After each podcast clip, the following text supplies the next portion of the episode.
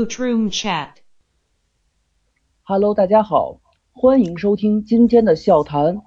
我是在理主持人吴贤，欢迎大家的收听。今天我们请到了马龙、微笑，和我们一起分享一下关于伯恩利的赛后。嗯，来，马龙、微笑跟大家打个招呼。嗯、大家好，我是微笑。哎，大家好，我是马龙。那么这次呢，咱们主要讲聊三个东西。第一个就是说这个从伯恩利和那个利物浦这次比赛当中的攻防组织，去聊聊他们两队的战术。然后呢，战术是由人执行的，我们可以聊一聊焦点球员，比如说呃三轮四球的巴恩斯啊、麦克尼尔。然后最后咱们这个比赛不是也出了点小状况吗？马内发脾气了，然后咱们可以说一说。那先请两位说一说这个伯恩利和利物浦的这个攻防组织。呃，这场的话，我觉得、嗯、利物浦相对来说对伯恩利的整个比赛的一些呃预期吧是比较准确的，大家呃都是在互怼一个高位。伯恩利，我觉得这支球队在中下游里面挺不错的，他三线整合的挺好，无论是从三线的间距还是整体的同步率来看，其实他是一支非常训练有素的球队。呃，包括他的一些基本的呃移动能力，呃就是逼抢能力、跑动能力，都是比较中规中矩的。其实，在范迪克和那个阿里森来之前吧，利物浦一直有那个比较畏惧伯恩兄弟的这个传统。但是自从阿里森和那个范迪克，尤其是范迪克来了以后，利物浦对伯恩兄弟的那个战绩是基本上，呃，没以前那种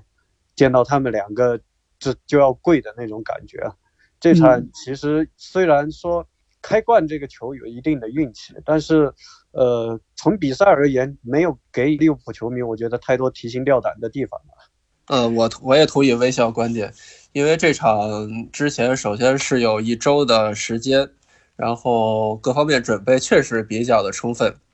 呃，这场利物浦我感觉。在进攻当中呢，实际上有一个比较好的地方，就是呃，他很针对伯恩利这种就是英式的四三二大开大合的一个打法。呃，这场有一个比较显著的特点，就比如说法比尼奥，他啊这赛季其实很少有拉到两个中卫之间出球这种情况，在这场由于说要打一个啊比较长的球，就像微笑一样三线说互顶高位这样一个做法，所以说很依赖法比尼奥回撤之后出长球。还有包括范迪克和马蒂普这一场非常明显，这也说明是利物浦对伯恩利其实其实是做了比较充足的一个准备的。伯恩利这支队呢，其实不要看这场输了零比三，但他的防守在这赛季做的其实还是不错的，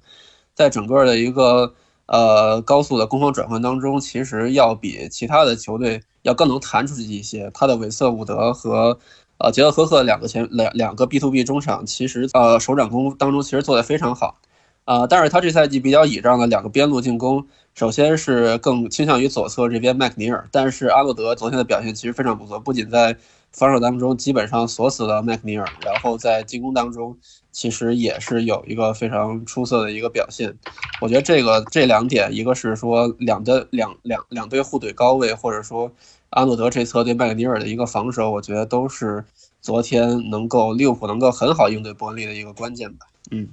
嗯，是这样啊，我注意到比较有意思的两个事情，就是特别是上半场为例啊，就是有两个数据非常的高，一个是伯恩利这边的越位次数相对比较多，另外一个呢就是犯规数量都很多，呃，尤其是利物浦，呃，两位觉得这个事情，这个越位次数和这个犯规是我们做出针对防守的结果，还是说是它是一定的偶然性起的作用呢？啊，我觉得其实还是在于互怼高位这一点。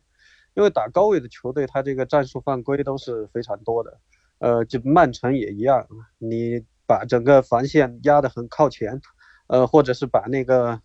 呃争夺的战场都压在对方的半场的话，那肯定是需要很多战术犯规的。我觉得这也未必就单纯能说明粗野或者是怎么样，呃，就比如说曼城他本身犯规很多吧，但是你要说曼城是一个很粗野的球队，那也谈不上，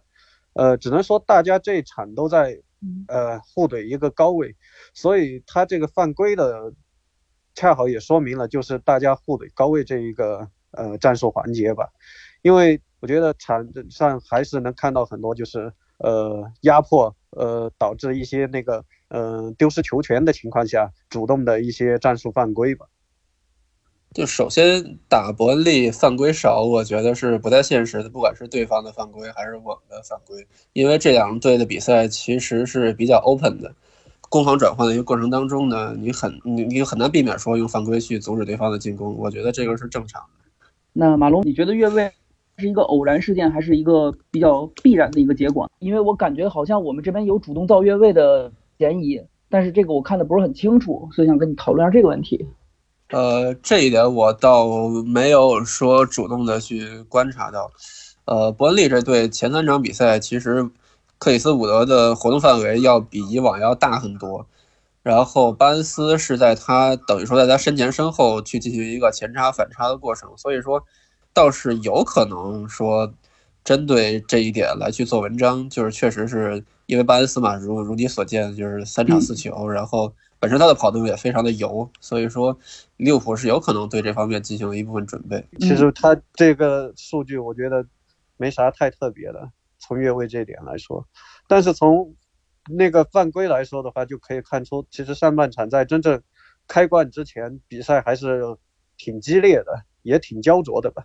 呃，因为利物浦这个开冠球、开罐子的球，呃，有一定的偶然性。呃，这个确实还是要得承认的，但在这个之前的话，伯恩利其实踢踢的挺好的，他三条线的组织，包括呃整个协同能力、同步率，我觉得在英超的中下游里面是比较少见。好的，好的，那咱们整体战术这边两位还有什么需要要补充的点吗？就是在伯恩利和利物浦的攻防当中有没有比较特别的地方？比如说是一些针对性的布置起到作用的。我还是想说一点吧，就是上半场其实被压的还是比较狠的嘛，就是在那六浦进球之前，其实被压的还是比较狠的，就是但是我我不太确定这一点到底是克洛普说啊要放伯恩利攻出来还是怎样，但是咱们中场失控其实还是挺严重的，这大部分球就像我刚才说的，其实是要靠呃两个后卫加上法比尼奥出长球来去解决问题。那这个我不确定是不是针对性的布置。如果是针对性的布置，那我觉得呃并不算特别成功，因为上半场的机会如果没有打进开关球的话，其实还是比较有限的。而伯恩利这边虽然也没有什么特别好的机会，但是起码场面上能有一个均势。但如果说这一点不是针对性布置的话，那我觉得就是整个中场的问题，因为他没有办法在伯恩利的四四二体系下去拿住球，因为四四二这个体系大家知道，其实在两个边路锁的是非常死的，如果在中路有一定的推进能力的话，我觉得还是很容易说用四三三体系去针对四四二，但是利物浦并没有做到，所以我觉得，呃，就要么就是说一个针对性的那针针对高位然后打长球的战术，要么就是说利物浦整场在上半场确实有失控的一个问题，这是我想谈的一点。好嘞，好嘞，换话题，聊一聊咱们这两这场比赛当中的焦点球员，先从伯恩利开始吧，那个。呃，两位请点评一下伯恩利的两个前锋这场比赛的发挥，一个是巴恩斯，一个是克里斯伍德。嗯，呃，巴恩斯和克里斯伍德这赛季的表现可以说是迥然不同的，就是因为在前一场比赛当中，克里斯伍德实际上是，呃，以一个两米左右的身材去给巴恩斯做僚机，那这样的一个安排其实是让他踢得挺不舒服的。这一场其实也是一样的道理。然后巴恩斯这边呢，这一场实际上是被马蒂普和范迪克防得死死的，因为是这样，就是巴恩斯这种前锋呢，他有的时候很危险，但是他缺乏一个绝对的身体素质。你你说让他去带球去抱范迪克和马蒂普，我觉得都不太可能。但是呢，在另一方面呢，上半场伯恩利的环环逼抢，就像微笑说的，针对高位去做文章，那巴恩斯的作用其实还是挺大的，只不过说。真正在进攻当中，他得到的绝对机会并不多，因为他的不管是跑位啊，不管是身体素质，不管是技术，其实都有很大的一个局限性。微笑觉得呢？呃，我觉得这点的话，其实，嗯，伯恩利可以作为那个一个比较典型的，就是实力不足打高位的一个案例吧。其实，我觉得伯恩利，你从他整个组织也好，从那个整个战术协同性各方面来看的话。我觉得，呃，他基本上能做到了自己能做的一切吧。但是个体上，就像马龙说的一样，呃，他无论是从那个，呃，两个边路的冲击力和速度，还有内部的一个呃穿插，还有接应的一个呃水平吧，毕竟还是受到实力的一个制约。包括巴恩斯，其实这个我在群里聊过，我说巴恩斯如果来利物浦可以做一个非常好的后手补充，呃，作为一个战术中锋。但其实从这点来看，巴恩斯他自己的能力和身体素质还是，呃，距离豪门这个标准还是有一定差距的。所以总的来说，他就算来到利物浦可以做一个好的后手，但是实际上你要让他达到一个更高的水平，我觉得还是比较难。好嘞，然后我们关心一下另外一个年轻的小伙，呃，这场比赛麦克尼尔还是数据上还是可以的，这个呃有突破有传中，呃，那么两位点评一下这个小伙子，以及咱们要不要把他买过来呢？麦克尼尔是这样啊，就是他具备着在伯恩利这种球队一个鹤立鸡群的一个技术能力，但是你真说让他去来豪门啊或者怎样，我觉得他远远不够。先不说这场比赛，这场比赛他其实。能闪光的地方有限，因为安诺德该锁死的都锁死了。但是在前一场比赛中，尤其是像对阿森纳这种比赛，其实麦克尼尔在边路拿到的机会很多，但是他的每一个选择其实都不像是合理的。啊，你说这一点就是我不知道他在未来会不会有提升。如果他有提升的话，那是非常可怕，因为即使他选择都这么不合理，但他还是依然能够送上助攻。所以说。就是你现在来去判断这个球员是不是适合豪门，或者说是不是说有足够的潜质去成为球星，我觉得还为时过早，因为他的选择现在咱们还看不大清。只是说他的天赋的话，我觉得他的技术确实不错，而且他喜欢往禁区里钻。这一场大家看到了，就是他有的时候试图尝尝试去抹过阿诺德，但是基本上，呃，成功和失败的概率各一半吧。就算抹过去了，基本上也是要面对。马蒂普这样的一个防守，所以说，呃，他的绝对实力我觉得还不够爆。呃，微笑基本上之前呃也对桑乔和卢克曼发表过看法，那基本上麦克尼尔是属于一个同年龄段，我觉得素质上还是有一定明显的差距的。韦小觉得呢？嗯，我觉得之前也聊到过，我相对来说觉得卢克曼是比较可惜的，因为卢克曼从他呃整个在国青，包括在德甲还有联赛里面一些表现吧。其实这是一个可塑性很强的一个球员，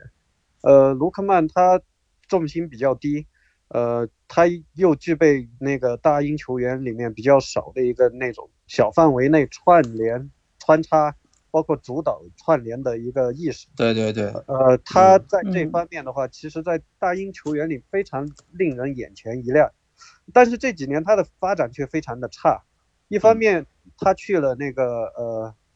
就是埃弗顿以后没得到足够多的机会，去了德甲发光了差不多半年左右的样子吧，然后又回到英超坐了板凳，现在终于又去了德甲，所以相对来说，三桥他本来年纪就比三桥略大一点，他的发展是滞后了三桥很多，但是他身上有的优点是三桥不具备的，他是具备呃可以说一个小范围内穿插的一个核心的一个潜力的。虽然他可能呃整个大局上面还是有一定的欠缺，但是在小范围里面之内，那个呃卢克曼他整个作业和主导的能力是大英里面非常罕见的。对对对，这这也就是说我我为什么觉得麦克迪尔还没有达到这个水平，就是他其实达达到不了罗克曼现在这种说小范围内引导穿插啊这样一个水平。他的无球是不错，然后他的技术视野还行，但是呃就场上的选择。经常是可能有百分之六七十都是感觉非常不合理的选择，所以说谈这个球员，我觉得现在还为时过早，因为这些东西还都可以提升。明白明白，微笑哥觉得麦克尼尔这个球员的水平如何呢？呃，我觉得呃他属于那种需要机遇和一些呃名师点拨的球员吧。对，呃，总体来说，我觉得他天赋达不到，呃，在大英岛内也达不到特别好的那一档吧。因为大英，毕竟这批人，你看前有斯特林，中间有卢克曼，后面还有三乔，包括福登这样的球员，呃，他距离这个天赋层级吧，我觉得还是有比较明显的差距吧。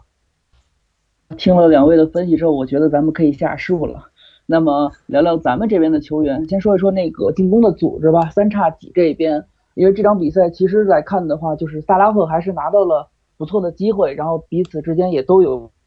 攻和进球。那么三叉戟这边这场比赛就是体到个人他们的发挥是属于正常水平，还是说是还有一些可以改进的地方呢？这场比赛吧，我我觉得在前场组织方面呢，其实还是有左右之间还是有一定差别差别的，就是因为你要是互怼高位的话，就意味着可能你这边的阵型，对利物浦这边阵型可能会有一个脱节的情况。那这样的话，呃，萨拉赫这边就阿诺德这边弧线兜外线，其实就是比较重要的一个进攻武器了。啊，我们也看到了不少这样的镜头，萨拉赫能抹的也都抹过去了，也形成了，最终也形成了一些机会，像菲尔米诺这种机会，最后也造成了进球。我觉得其实他的发挥，呃，也还不错。马内这边呢，其实这场牺牲了很多，因为呃，左侧这边的进攻，呃，罗伯森这边和和马内这边其实是相对靠后一些，要比萨拉赫这边要更远离核心区域一些。然后马内这边也做了很多的一些串联的工作。然后也很幸运，最终最终得到了属于他的进球，我觉得也还不错。就是说这两边进攻其实还是有一定的倾向性的。然后呃，菲尔米诺这边，呃，这一场比赛他有很多要去做的地方，比如说他要回去回来串联呀，也要同时也要顶上去，这这个是必须的，因为从上半场比赛来看，两边的传中还是非常多，所以菲尔米诺又得实时的顶上去。那其实在这个情况下，他呃也有很多也有很多出色的表现。但总而总而言之呢，就是这场比赛还没有到三叉戟的一个巅峰状态，因为我感觉就就像我刚才所说的吧，两端的，呃，进攻的组织的呃进攻的职责其实是有一定差别的。然后，呃，大家也看到之后，可能马内这边也表表达了一些不满吧。但是我觉得可能这场比赛来看，呃，首首先是马内和菲尔米诺也都取得了进球，第二就是我觉得萨拉赫这边。呃，他是一个主要的一个进攻方向，然后他没有取得进球。我觉得如果他真的想进球的话，其实也是值得理解的。就我没有觉得这件事情是一个呃，怎么说呢？不传球给马内这个这个镜头，我倒觉得不是一个特别过分的行为。他倒是之前没有塞给费米那个球，倒是呃有一些欠妥。微笑觉得呢？我觉得。最近这个赛季吧，给我目达到目前给我的比较大的一个感受，呃，其实，呃，除了三叉戟费尔米诺回的更深这一点以外，我觉得目前为止的话，利物浦比较依赖的，呃，两个攻击型边后卫，我觉得相对来说，罗伯逊的话，好像围绕他制定的战术相对少一些，